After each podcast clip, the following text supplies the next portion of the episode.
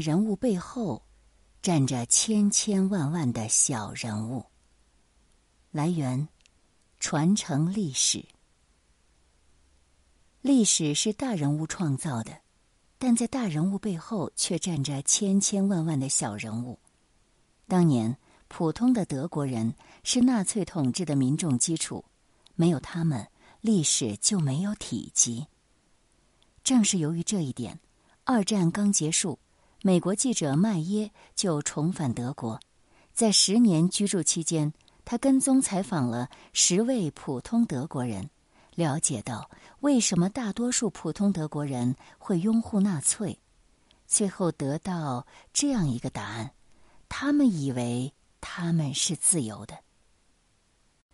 一战后，德国背负了巨额战争赔款，新建的魏玛共和体制一直处于混乱之中。一九二九年的世界经济危机更是德国雪上加霜。马克大幅贬值，失业率高达百分之三十，而各派政治力量却整天互相攻讦，无计可施。希特勒上台前，这十位普通德国人都处于失业状态，生活无着。在他们的回忆中，一九三三年纳粹上台至一九三九年战争爆发前，是德国历史上最好的时光。纳粹大搞基础建设，整顿社会秩序，迅速振兴了经济。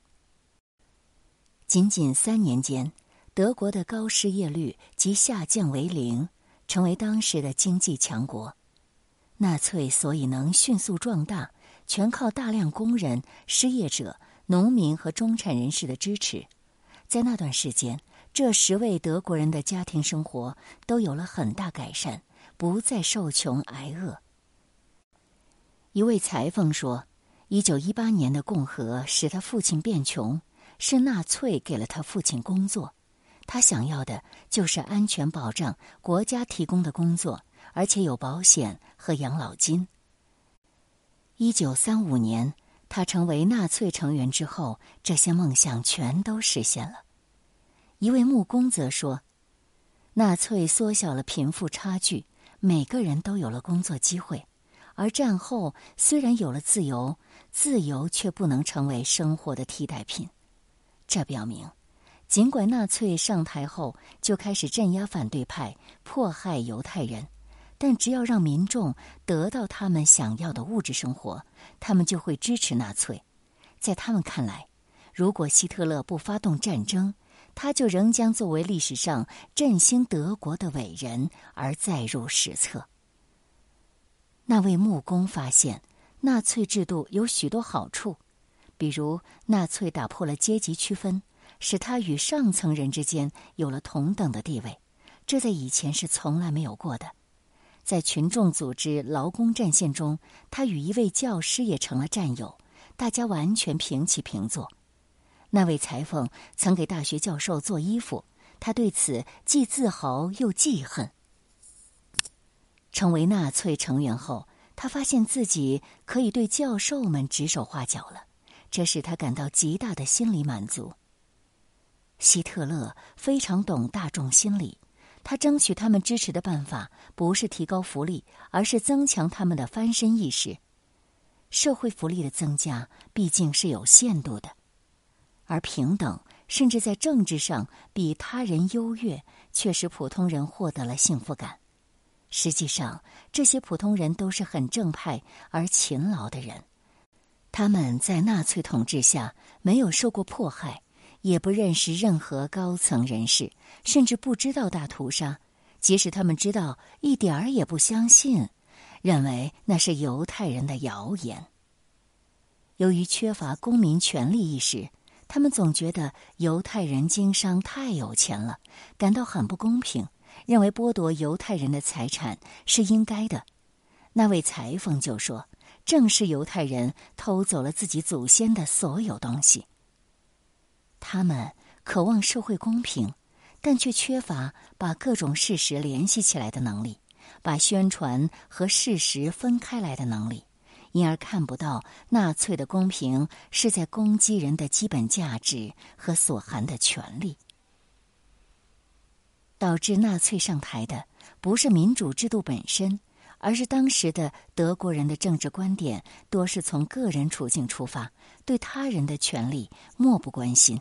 他们没有社会公民意识，所以和许多普普通通的德国人一样，纳粹宣传说通货膨胀是犹太人造成的，他们就相信了。报纸上整天都告诉他们，犹太人是世界资本家，犹太人统治着英国，犹太人控制着俄国。那位裁缝曾经谈到毒气室，说。如果发生了那种事，那他是不对的。但我相信他没发生过。偏见使他只相信官方媒体的宣传，而不是相信事实。即使发生了屠杀事件，他也认为领袖是好的，坏事都是领袖周围的人干的，是地方上的纳粹滥用了党的原则，领袖只是受骗了。一九三八年十一月十日。发生了犹太会堂纵火案，一群孩子从被砸的犹太人糖果店搬运糖果，警察和路人还有成人们在旁边看着。此事他们也都知道，但并不觉得这是在犯罪。为了巩固对民众的思想统治，纳粹强调的都是一些非智性的品格，诸如忠诚、纯洁、劳动、简朴和爱国主义等。并把喜欢思考的知识分子看成是不可靠的、有危害性的阶层。在这位美国记者看来，这些普通的德国人不是不关心政治，而是缺少政治权利意识，不懂得自己拥有最高权力的公民的责任，总认为国家是崇高的，而个人无足轻重。因而对他人的苦难漠然置之，甚至参与迫害。战后，德国人开始了新生活，这十位普通人的生活又一度变得艰难。他们需要承担比从前更多的个人选择和责任，对此，他们总是抱怨和不满，觉得纳粹曾经把一切都管理起来，统治的很好。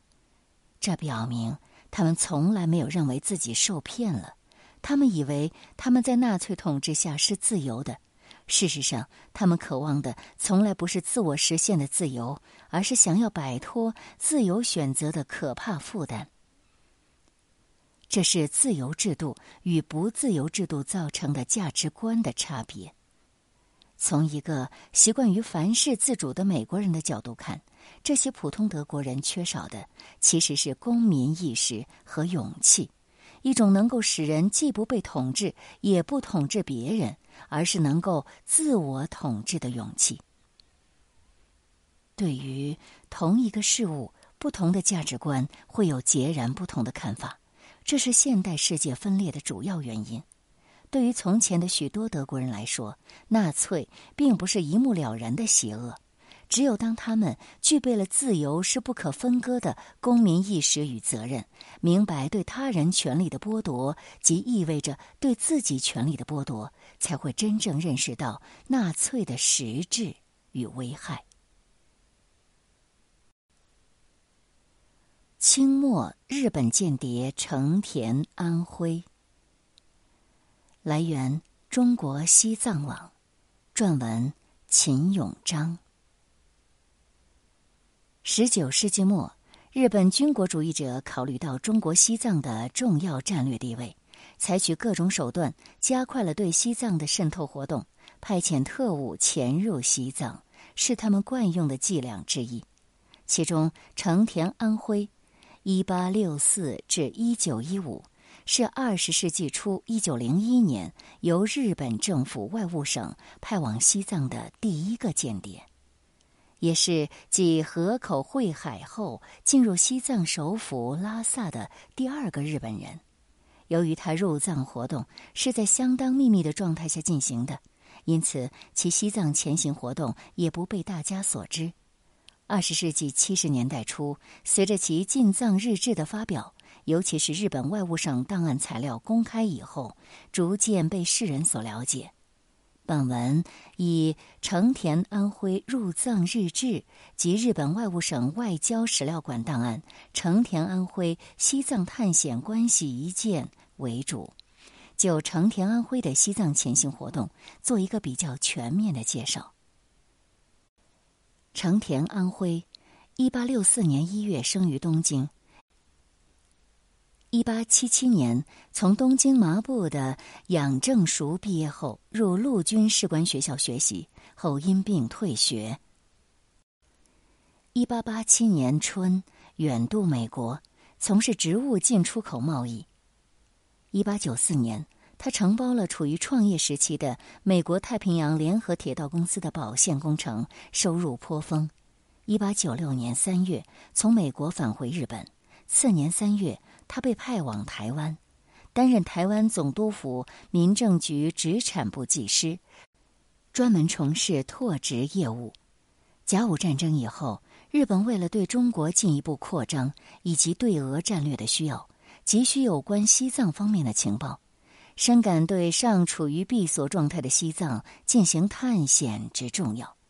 因此。一八九七年十二月二十二日，日本外务省就制定了准备派遣成田安徽入藏的西藏探险计划，并决定此计划将持续实施五年。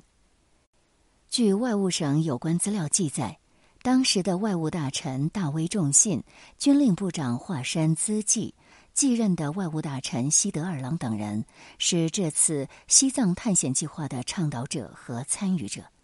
因为成田安徽富有爱国热情，并具有在国外生活和工作的经验，于是他成为实施这一计划的理想人选。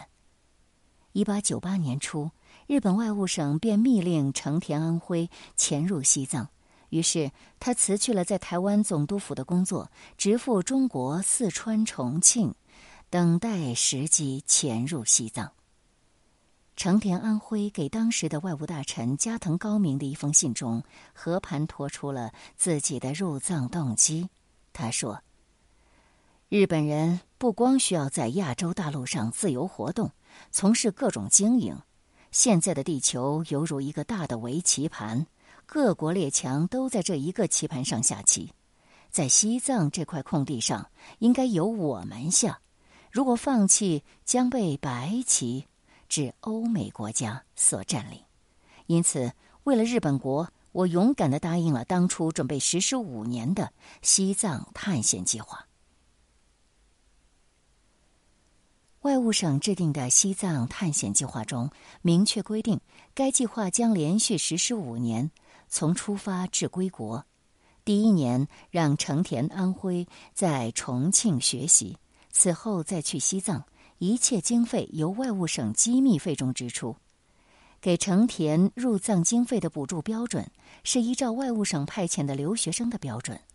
另据资料显示，成田安徽的入藏计划也得到了日本军方的支持，其中一部分入藏经费由陆军参谋本部提供，其入藏情报为日本外务省和陆军参谋本部所共享。外务省把成田安徽入藏时的一些报告和文件转到参谋本部，甚至直接报告给参谋总长。一八九八年二月，成田安徽抵达重庆后，装扮成中国人，化名为陈良玉，入重庆的东川书院学习汉语，暗中积极做各种入藏准备。成田安徽为了掩饰其真实的入藏目的，以及给自己寻找谒见达赖喇嘛的借口，他提出由日本东本院寺法主大谷光莹给达赖喇嘛写一封亲笔信，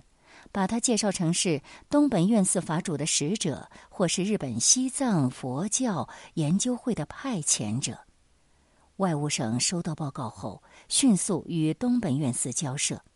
让大谷光迎给达赖喇嘛写了一封亲笔书信，介绍成田安徽是入藏求经的僧人，还给他提供了一套僧装。外务省还给成田安徽置办了送给达赖喇嘛等人的礼物。为了打探入藏路线，成田安徽于一八九九年三月一日至四月二十五日专程到成都打箭炉一带进行调查。打箭炉是今天四川康定一带。据其成都及打箭炉旅行经历书记载，整个往返旅程达五十六天，花去旅费两百三十八元。在成都打箭炉一带进行调查期间，成田安徽广泛的与地方政要交往，对自己的入藏活动也毫不隐晦，甚至给四川总督奎俊提交了开发四川的九条施政要略，其中一条是经营西藏要略。在打箭炉期间，他拜见了军民府厅长刘仁奇。在成田安徽的印象中，刘仁奇是一个既不知中国在亚洲之何处，又不知东亚为何意的六旬老翁。成田安徽要求他对自己的入藏活动进行协助时，刘云奇以外国人很难进入西藏等理由推诿，而建议他。先在当地寺院装扮成喇嘛学习藏语，再途进藏，或者是从巴塘南下到云贵地区游历，待到英国在西藏修通铁路以后进入西藏，这样会比较容易。等等，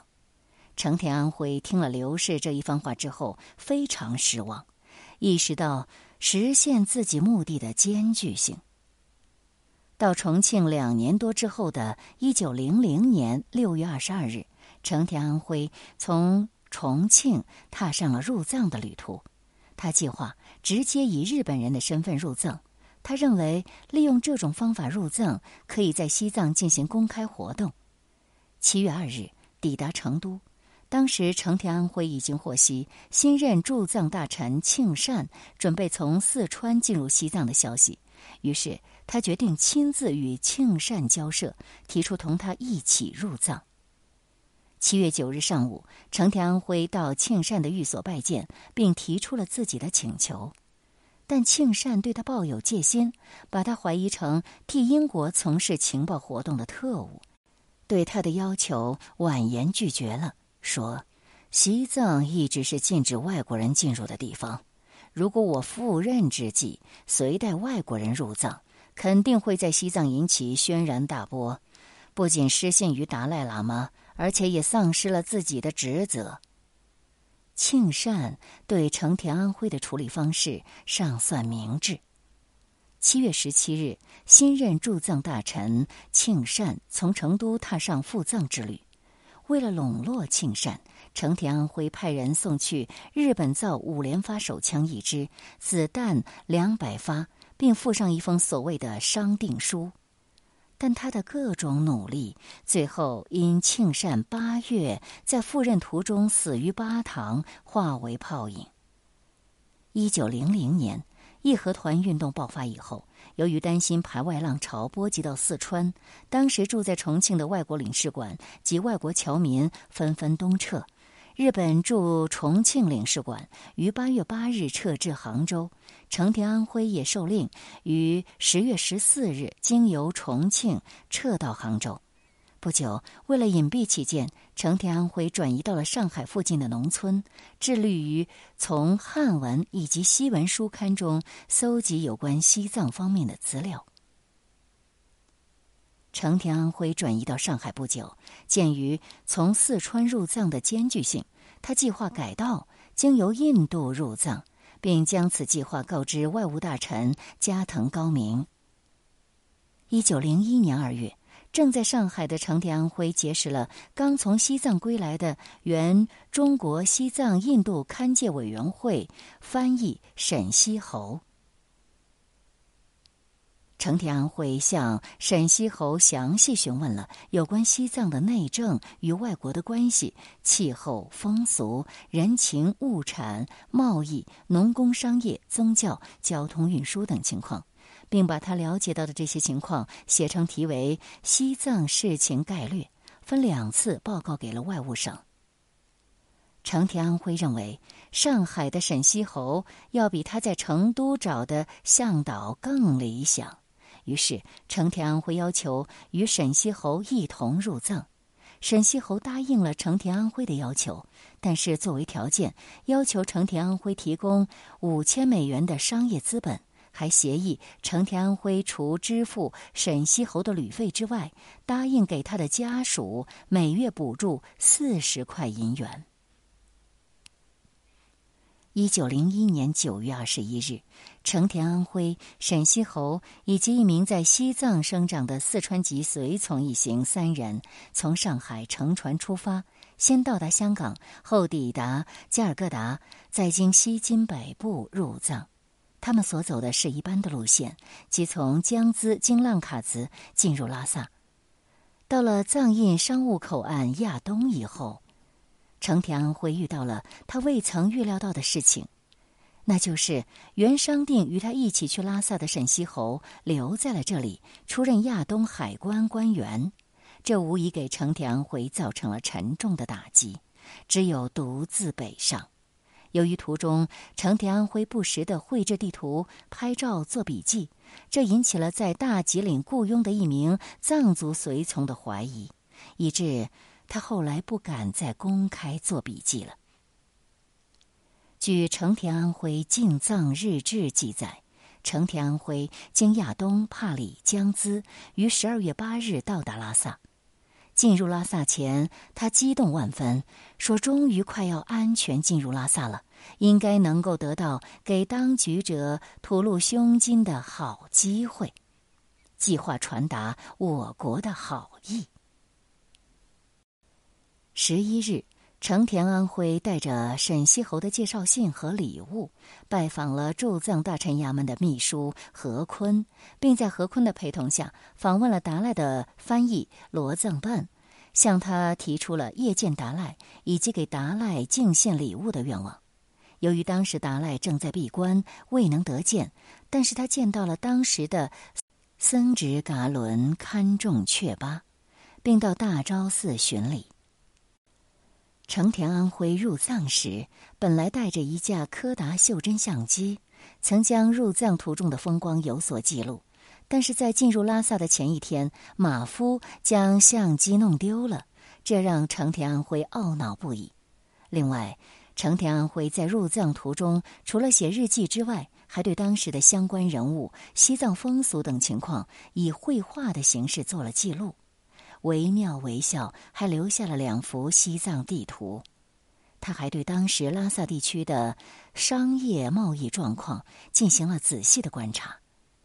这方面的记载占据了其进藏日志的很大篇幅，而这也给我们研究二十世纪初期西藏历史、经济、文化提供了不可多得的珍贵资料。成田安徽耗时四年，费尽周折进入拉萨以后，只停留了十八天。于十二月二十五日，成田安徽匆匆踏上归程，于一九零二年四月十九日返回上海。关于返程的情况，没有留下任何记载。五月五日，成田安徽收到了外务大臣小村寿太郎的归国命令，于是由上海返回日本，其特殊的西藏探险计划。宣告结束。成田安徽从一八九八年二月至一九零二年五月，历时四年多的入藏活动可谓耗资巨大。有学者统计，从一八九八年一月到一九零二年，日本外务省为他支付的金额进行概算的话，合计为八千两百六十元，其中不包括赠送的礼品费用。若把以上金额折合成现在的金额的话，相当于一亿日元。成田安徽返回日本后，很快向外务省提出了再次进藏的申请，但未能如愿。此后，直到一九零四年初，他主要从事从中西文报刊上搜集相关西藏的情报，以及撰写相关西藏问题的评论报道。并且一直与外务大臣小村保持着密切联系。在此期间，他向外务省提交了关于西藏的将来、关于西藏的时局、印度至西藏的道路状况以及关于英藏纷扰之私建等重要报告。在这些报告中，他主张日本眼下应支持清朝领有并开发西藏，不能把西藏拱手相让给英俄等国，或者是让清朝给所有国家开放西藏，利益均沾等言论。这些报告可以说是成田安徽西藏之行的主要成果，其中对西藏形势的分析不乏真知灼见。但他是站在日本帝国主义的立场上分析问题，这些报告的字里行间都暴露出日本军国主义者觊觎和蚕食中国西藏的野心和阴谋。一九零四年二月，日俄战争爆发后，成田安徽受日本陆军省和外务省之命返回中国，参加了在俄后方从事破坏铁路及搜集情报等活动的特务班。从此，他没有再与西藏发生什么联系，也没有发表他的西藏旅行日记，